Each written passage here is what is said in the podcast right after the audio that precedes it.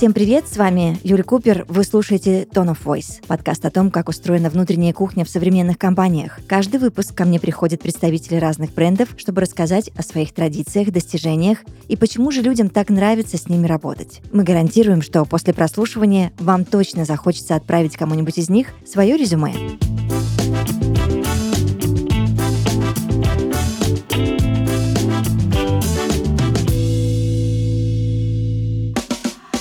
Сегодня в подкасте Tone of Voice Екатерина Титаева, HR и сооснователь диджитал-агентства Make.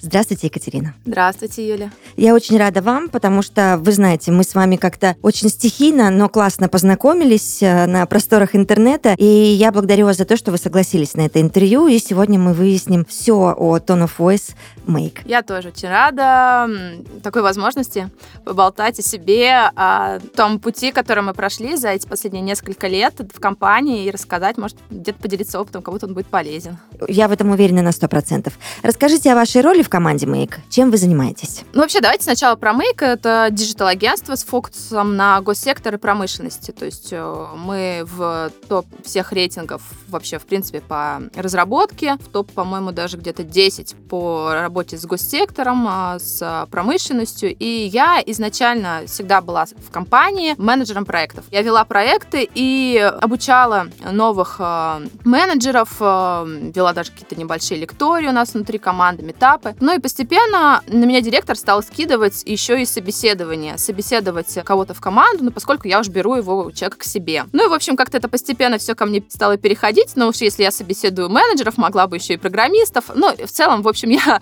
два года назад э, сама внезапно себе стала HR в команде и стала налаживать работу с кандидатами и привела все это какой-то некой системе, то есть работа стала постоянной, вот. Ну и вот как-то так пришла, что сейчас я, получается, такой, скажем так, некий фильтр всех э, обращений людей к нам, кто хочет работать в нашей команде. Далее я уже, ну, я в том числе формирую вакансии, фильтрую, работаю с э, топом, в чье направление мы ищем кандидата, подбираю, провожу собеседование совместно с этим топом и дальше провожу в том числе анбординг, ну, включение человека в нашу команду, решаю какие-то сложно, если вопросы бывают, вот э, первой вот этой адаптации. Ну, в общем, вот какой-то такой вот э, процесс. И вот этот постоянный, бесконечный такой поток у нас. Я хочу понять, вы продолжаете совмещать и проектную деятельность, и, получается, позицию HR? Нет, к моему сожалению. Ну, вообще, я всегда себя видела только про, э, менеджером проектов, тем более я еще была, знаете, именно проектировщиком. То есть я ушла именно в проектирование пользовательского опыта, в интерфейс. У меня даже есть курс на Ютубе, там, в тысячи просмотров. Но потом я просто поняла, что для компании, вот сейчас компании, нужен такой человек, HR, который будет, ну, просто максимально включен. Я считаю вообще, что HR — это один из ключевых процессов именно в IT, в диджитал, потому что от Согласна. команды, ну, то есть мы же как бы... У нас вообще 95% расходов — это зарплата. И если как бы мы не соберем нормальную команду, мы не, не сможем выдать качество. Ну, то есть, ну, в общем, это вообще ключевой процесс, ну, на мой взгляд, uh-huh. а, в команде. Я поняла, что, ну, это просто нужно. Поэтому я переключилась и постепенно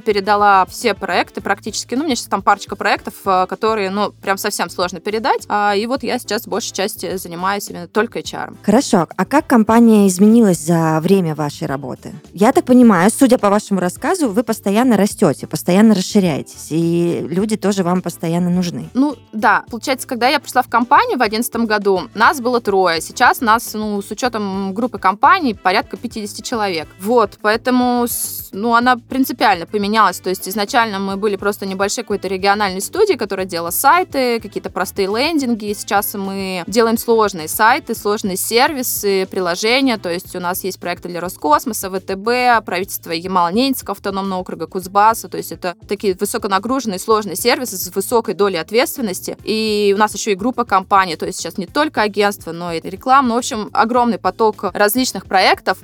И вообще я считаю, что если а, в команде более 50 человек, то что нужно постоянно искать людей. Ну, то есть даже если у вас сейчас нет открытой вакансии, скажем, на разработчика, то смотрите, как это происходит. К примеру, сегодня э, наш разработчик, один из разработчиков говорит, что он увольняется, и он по закону у нас должен отработать две недели. Вот, ну, мы можем попросить его до месяца. Но в среднем по IT, ну, вот по, как бы, по моему опыту, на то, чтобы закрыть вакансию качественно, нужно от одного до трех месяцев. Ну, то есть, чтобы не торопиться, найти действительно хорошего человека, прособеседовать, сделать тестовый, я могу это дальше там рассказать, то есть это достаточно такой трудоемкий процесс. И, соответственно, если человек отработал две недели, то у нас от двух недель до двух с половиной месяцев э, просто как бы нет человека, и эта нагрузка распределяется в отделе, ну, скажем, там, фронтенд разработки среди остальных пяти человек. И плюсуем сюда еще больничные, их никто не отменял, отпуска, и люди просто перегружены становятся. Начинается трясучка, начинаются дедлайны, либо мы даем что-то на удаленку, падает качество. Ну, то есть это такая история, что как бы приходится либо быстро кого-то искать, это не всегда качественно, то есть берешь первого, кого то нашел, это очень плохо, я считаю, потому что начинается текучка в команде, люди, потому что они знакомятся, сдруживаются, либо как бы ты ждешь, и это тоже напряжение, и внутри команды, среди руководителей начинает дергать, Катя, ну что там, Катя, ну как, у нас есть кандидаты. Поэтому я в постоянном поиске, это трудоемко, но если к нам, ну, то есть э, у нас практически постоянно открыты вакансии по ключевым направлениям, я принимаю тестовые, я честно говорю людям, что мы вот прямо сейчас не ищем, но мы вас можем взять в резерв, у меня есть база данных, если она раньше была там из кандидатов, ну, порядка там 10 человек по каждому направлению, там 5-10, то сейчас ее больше и больше я коплю, потому что мы всегда можем нагрузку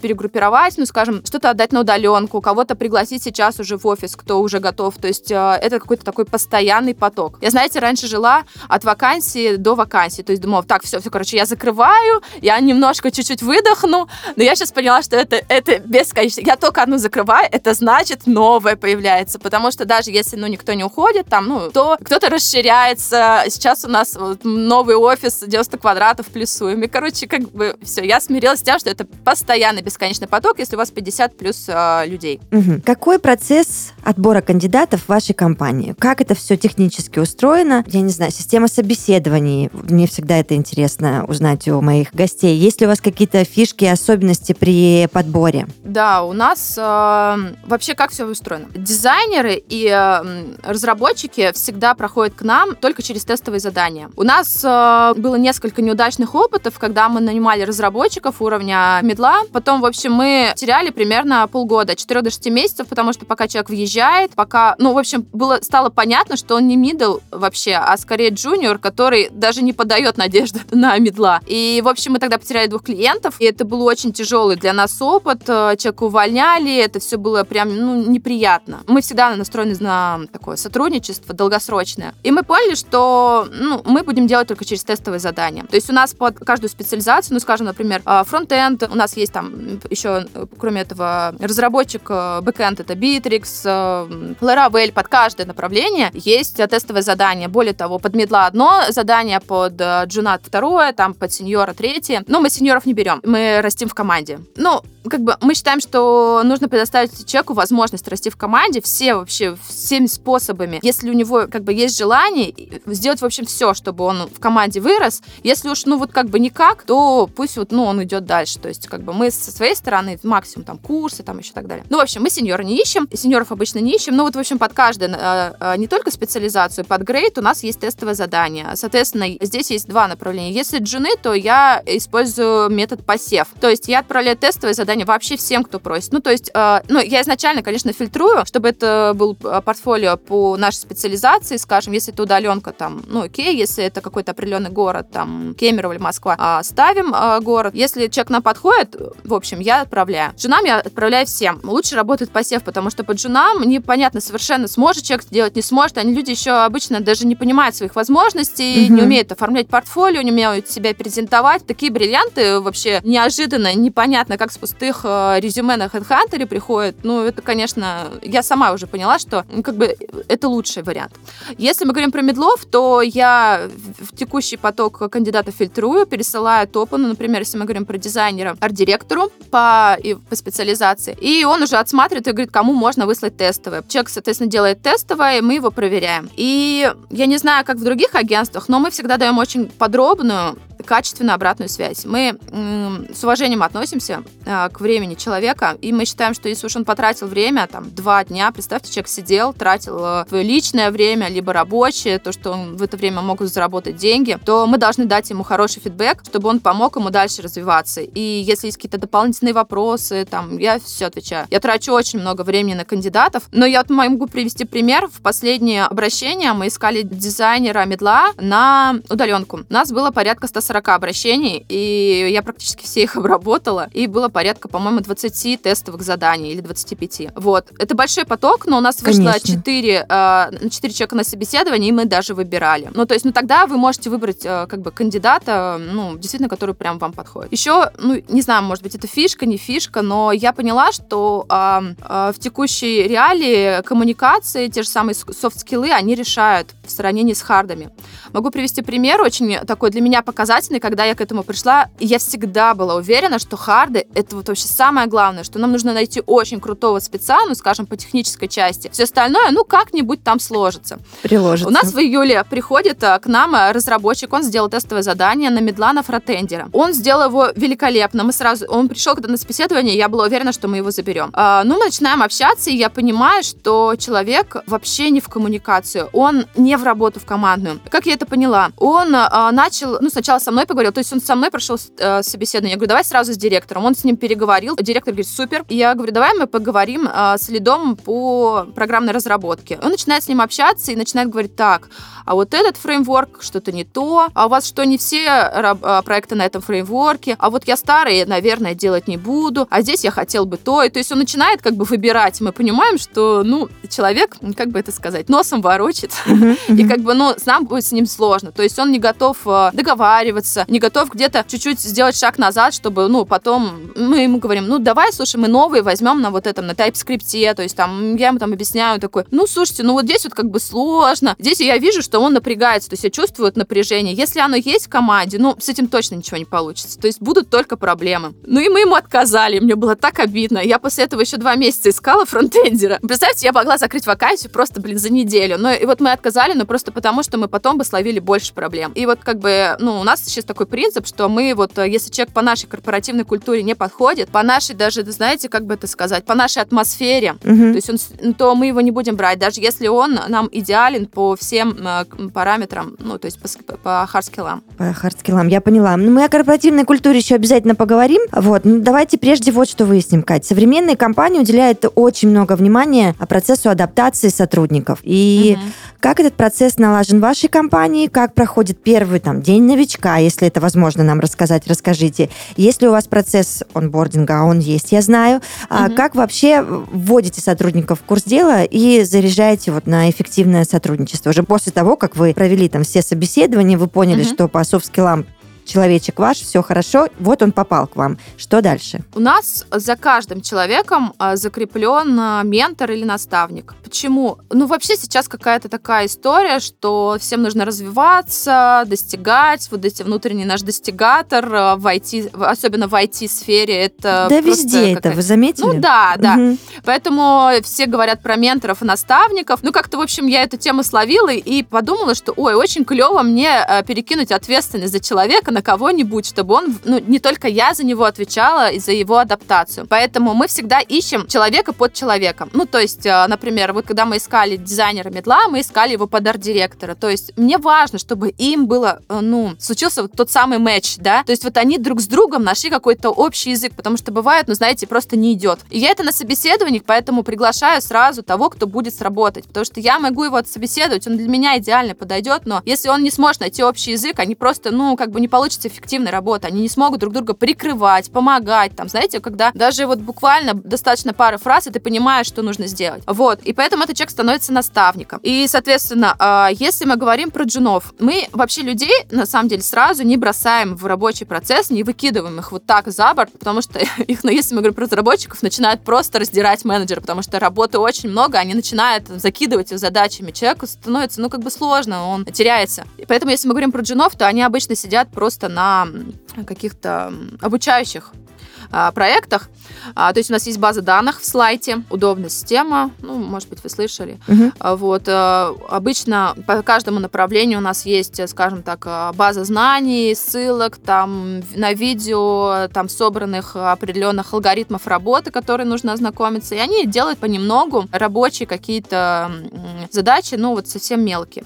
Если человек уже более-менее окрепший приходит к нам на уровне медла, то наставник обычно крупную задачу декомпозирует на мелкие. Но если мы говорим, скажем, про какой-то внутренний раздел, то есть он разделяет на очень мелкие части и дает ему задачи. И потом после а, человек, например, сделал там 4 часа потратил, он ему возвращает, тот смотрит и проводит ревью кода и дает обратную связь и где-то дорабатывает. Таким образом, мы постепенно его вводим в команду и как бы его подобучаем как бы под себя, чуть-чуть подоптачиваем. Это очень важно. И э, я таким образом получаю действительно качественную обратную связь, что не получается и, ну, как бы, идет он или нет. Иногда стажировка от двух недель до месяца до двух. Если все окей, то мы только после этого устраиваем. Вот, еще я стала проводить, э, когда стала HR, взяла на себя ответственность проводить такую типа, встречу, типа знакомства, но не со всей командой, потому что это очень э, как бы трудозатратно по времени. То есть, если к нам приходит фронтендер, мы как бы собираем всех других фронтендеров, там их, скажем, там 6-7 человек, и я рассказываю, что вот у нас новый человек, чем он будет заниматься, кто его наставник, каждый рассказывает про себя, какая у него специализация, немножко рассказывает что-то из личного, что чтобы как бы, вот, ну, так немножко разбавить атмосферу, мы там все шутим, я говорю, что вы его не обижаете, а, там, вводите, вводите курить, вводите а,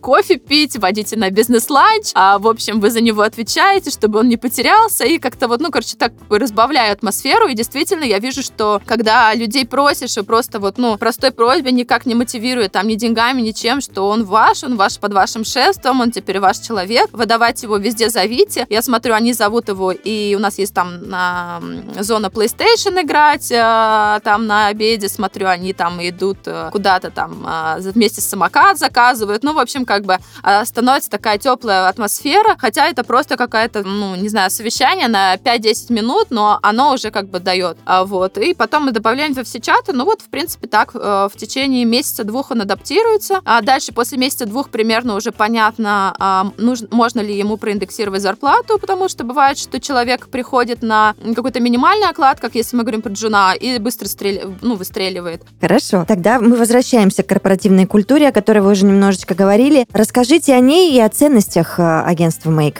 О, корпоративная культура это очень классный вопрос. Для меня это прежде всего атмосфера, которую мы поддерживаем внутри команды и э, при работе с э, клиентами и вообще при любом обращении к нам. Я считаю, что мы везде должны держать уровень. Обратился к нам человек там, не знаю, просто джун, да, либо это топ в какой-то компании клиент. Э, э, ну, наша ценность это вот честность, открытость и свобода творчества. Вообще, тут немножко можно рассказать про мой бэкграунд, а, почему, как бы, я не ключевой человек в компании, не самый главный, но всегда старалась, как бы, эту, эту идею эту привносить. Я до Мейка работала в крупном многоотраслевом холдинге, департаменте информационных технологий. И, ну, сейчас я вам даже уже так рассказываю, вы должны, наверное, чуть-чуть подвыпрямиться и понять, что там все-все, э, там было через служебки, через вот эти, знаете, там регламенты. Ну, в общем, а, было что-то поменять крайне сложно. Я, конечно, когда пришла с вуза, и я была в шоке, что каждое действие действие нужно как-то описывать какой-то бумажкой, и, в общем, все это крайне сложно. В общем, я там пыталась внутрить э, систему внутреннего документа оборота, и, честно говоря, за два года у меня так и не получилось это сделать, и я думала, ну что же такое? И знаете, как я мечтала попасть в команду, где можно, ну как бы вот на все это не тратить время, а тратить время действительно на что-то классное, на что-то интересное. Вот загорелись глаза сделать, я вот приду пример, мы для последней вакансии, Ардир у нас э, с 3D-генералистом, э, ну, руководителем по направлению направлению 3D-графики, сделали очень клевую такую как бы превьюшку с анимацией. Они потратили, наверное, часов 12 на это. Но им просто было по кайфу это сделать. Но лучше уж на это тратить время, чем на служебную записку, очередных 50 задач, расписывание и так далее. Поэтому наша корпоративная культура — это про свободу творчества. То есть вот э,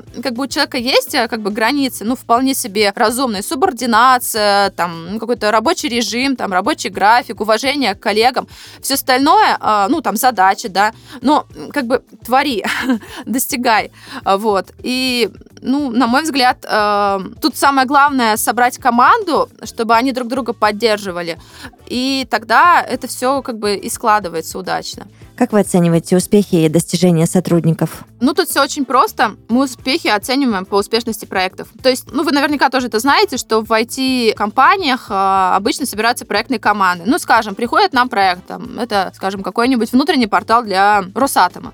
Вот. И мы под этот проект собираем команду. Мы понимаем, на каком он стеке технологий находится, там, им нужно, скажем, хороший UX, кто у нас за это отвечает, нам нужно проектирование. Примерно там 5, 6, 7, 8, 9 человек собирается под, э, в зависимости от объема проекта. И, соответственно, если этот проект э, хорошо идет, коммуникация залажена, по всем дедлайнам справляемся, то, ну, соответственно, все люди в команде справляются. А если где-то происходит торможение, да, мы что-то не успеваем, ну, сразу понятно, на каком это этапе. Ну, мы не компания там из трех тысяч человек, мы не там, не какой-нибудь интегратор, вот, поэтому в целом это вполне себе даже везде видно. И, конечно, сам, ну, наибольшая обратная связь идет от менеджеров проектов, которые сами вот эти проекты ведут. И э, видно, что человек, там, например, разработчик на каком-то проекте очень быстро справляется, и у нас есть э, где-то раз в полгода пересмотр грейдов, мы можем пересмотреть, соответственно, повышение окладов, э, изменение каких-то условий, если человек хочет, например, там, на удаленку или какую-то гибридную систему перейти, что часть на удаленке, часть в офисе. Все это можно рассматривать, когда вот он, проекты его, все проекты сдаются в срок, и все проходят оплаты, значит, все окей. Катя, какие вообще принципы и подходы используются для обеспечения командной работы и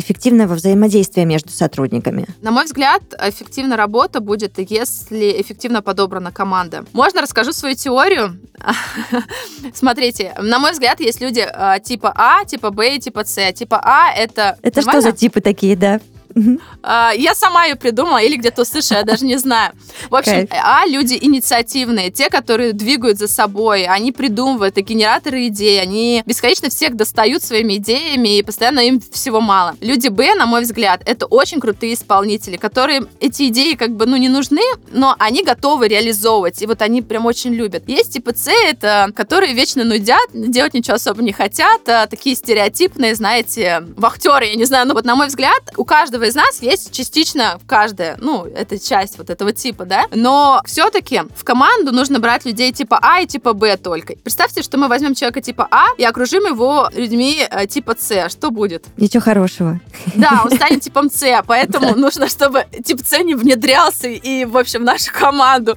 И, в общем, я не знаю, может, я так оправдываю свою работу, но, в общем, короче, я, я фильтр, вот этот блок этих людей, ну, людей, которые, знаете, все, у которых все плохо, которые там всем раздражены, все не не получается, у них миллион всяких проблем, то они руку сломали, то они там чем-то заболели. Поэтому мы находим людей А и окружаем их людьми Б. И мне кажется, что это самая максимальная коммуникация. Нет мам, нет пап, мы на доверии работаем. У нас нет, знаете, вот у нас есть карточки, но мы никогда не смотрим. А на 20 минут человек опоздал. Вот если ты на 20 минут опоздал, то просто отработай после работы, либо на обеде, либо в другой день. Максимальное доверие. И мне кажется, что когда собираешь команду из вот таких людей, то им нужно какой-то минимальный контроль. У нас, конечно, есть там Bittrex 24, есть задачи, там есть базы знаний, но они сами организовываются, они сами друг с другом могут договориться и сами ответственны за каждый проект, и ты им доверяешь. Вот мне кажется, доверие это вот, ну, самое вот важное. Просто когда собираешь талантливых людей, ответственных, ты им доверяешь, и все складывается. Так, хорошо. А насколько вообще, Кать, как вы чувствуете, как вы понимаете, сотрудники вовлечены в жизнь компании? Есть ли возможность какая-то участвовать в обсуждении и внесении предложений по улучшению там бизнес-процессов, допустим, я утрирую, естественно, но тем не менее. Может быть, э, вы вот как раз-таки э, типу А разрешаете все, что угодно? Ну, нас, э, я вот вам рассказывала, да, про свою мечту, я что-то так настрадалась в этом департаменте работала, что я очень хотела, я никаких книжек не читала про вот эти голубые компании, мне только потом рассказали, но я хотела так, чтобы у каждого, э, то есть привлекая людей талантливых, с которыми мне действительно самой классно работать, кайфово общаться, чтобы мы как-то переопылялись постоянно, и мне кажется, что от этого появляется какая-то синергия. Я вам просто расскажу два примера. Первый арт-директор в нашей команде, он всегда увлекался графикой и рисованием рисовал комиксы от руки. И он как-то с 3D-генералистом, они придумали, а почему бы нам не написать игру? И они предложили директору, и вы знаете, что мы вот э, за полтора года мы развили геймдев направление, и вот буквально в ближайший месяц мы э, релизим первую игру, и потом еще в течение месяца вторую. То есть и нас просто из инициативы человека, одного, ну, потом двух, они просто как-то на кофе пили, они дружат, стали дружить. И, в общем, так появилось геймдев направление.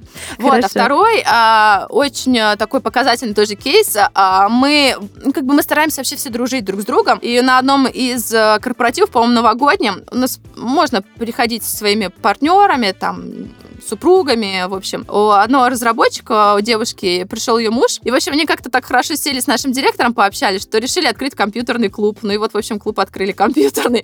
И, в общем, Нормально. вот так вот как бы... Ну, то есть, э, и это была как бы идея, и команда сделала там весь э, и визуал, и там полностью графику, ну, команда Make, Make Arena. То есть, э, мне кажется, что когда есть возможность давать вот этим инициативным людям творить, придумывать, вот это именно свобода творчества, она очень многое решает, и синергии, ну, классный результат получается. Согласна. Катя, я уже поняла, что сеньоры вас не очень сильно интересуют, но все же, мне интересно, как вы привлекаете высококвалифицированных специалистов? Может быть, кого-то ищете сейчас? И сложно ли вообще в принципе попасть к вам в команду? После всего того, о чем вы рассказали. Ну, мне кажется, одновременно сложно и одновременно просто. Меня вообще, знаете, подкупают очень целеустремленные люди. Меня как-то один наш... Э, он сейчас, кстати, у нас давно уже... Он уже лид э, продукт менеджер Он, помню, мне писал ВКонтакте, он меня так достал, что э, я согласовала собеседование с ним за час до вылета директора в отпуск. То есть он настолько был целеустремленный, он попал к нам в команду, он просто очень хотел. И по высококвалифицированным лучше всего работает э, сарафанное радио, когда наши же коллеги рассказывают про наши вакансии своим друзьям, своим знакомым, и каким-то образом появляются знакомые знакомых, которые хотели бы работать в нашей команде. Мы, ну, стараемся, мы вообще открыты, мы все свои проекты, даже э, какие-то рабочие э, варианты размещаем в соцсетях, и если кто-то за нами наблюдает, потом говорит, о, я про вас давно смотрел, вы очень клевый, я хочу к вам.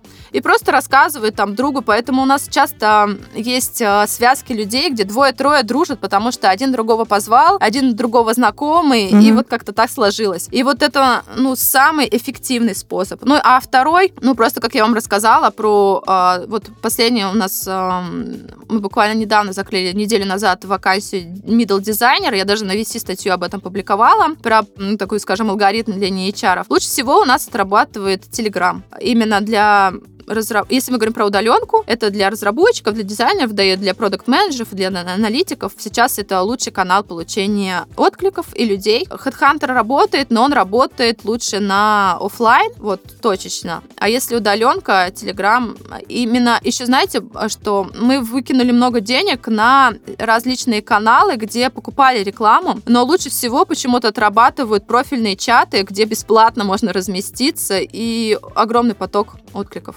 Интересно, ну, первый раз слышу реально именно о такой схеме. Какие риски и вызовы вы видите в развитии диджитал-индустрии? И как вообще ваша команда готовится к ним? Ну, знаете, здесь можно сказать в общем сначала, а потом в разрезе HR. Вообще рынок принципиально поменялся после 24 февраля, и потом еще достаточно сильно изменился после осенних событий. Если говорить в целом, то рынок IT достаточно сильно трясет, ушли большие деньги крупных западных компаний, особенно это мы прочувствовали по... Ну, у нас было не так много иностранных каких-то проектов, но как бы что-то подвалилось, что-то э, уменьшилось. Больше всего это прочувствовали москвичи.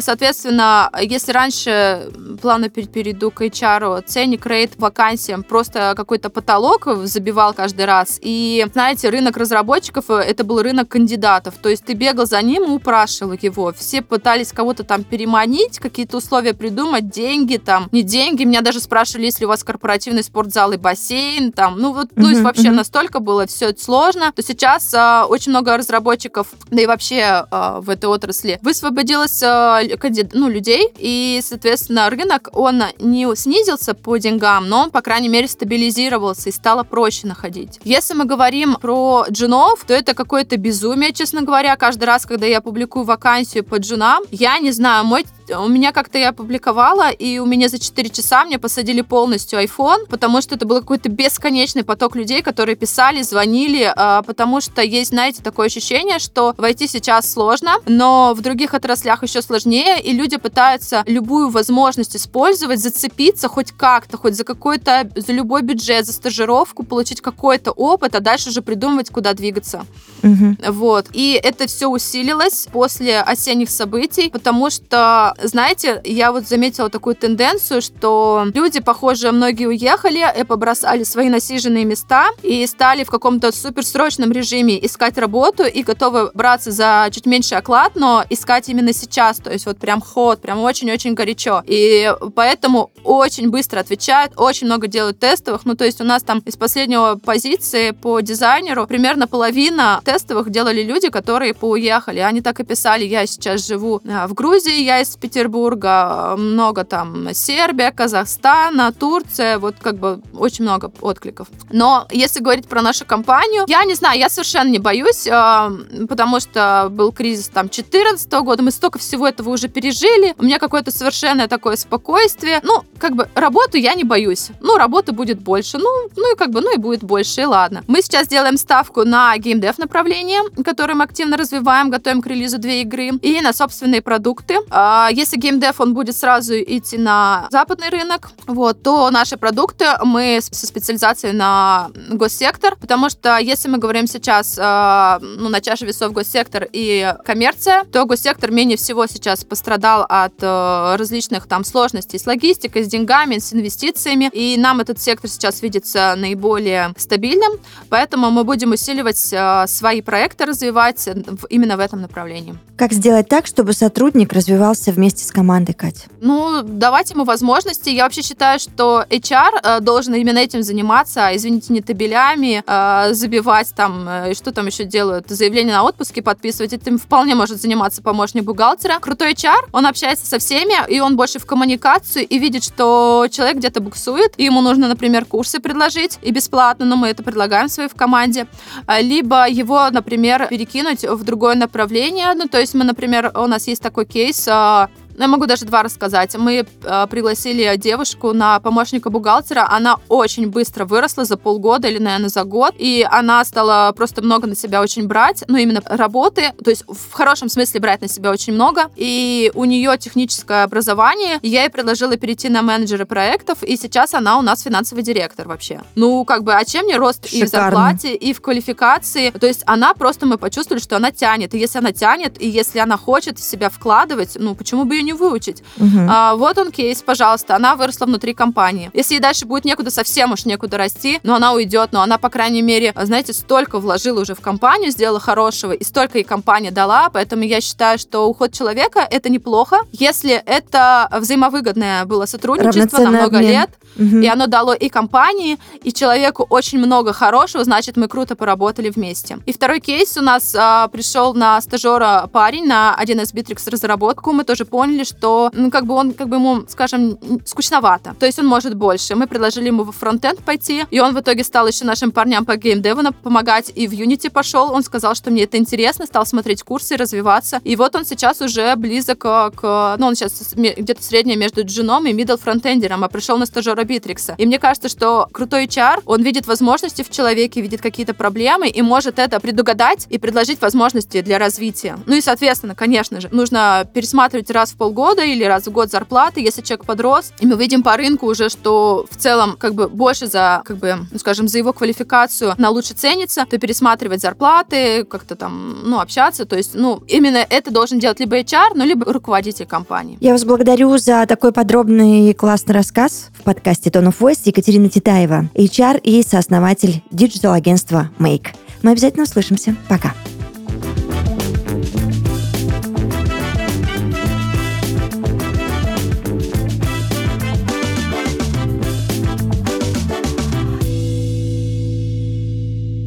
Если в вашей работе вам необходимо знание английского, советую вам послушать подкаст «Фешенебельный английский». от нашей студии. Каждый выпуск преподаватель и носитель языка обсуждают разные жизненные ситуации, которые могут произойти с русскоговорящими и дают советы, как говорить в них на английском. Сейчас выходит второй сезон подкаста, из которого вы узнаете, как говорить на английском о финансовых вопросах и не скучно рассказать о своей работе. Слушайте на всех платформах.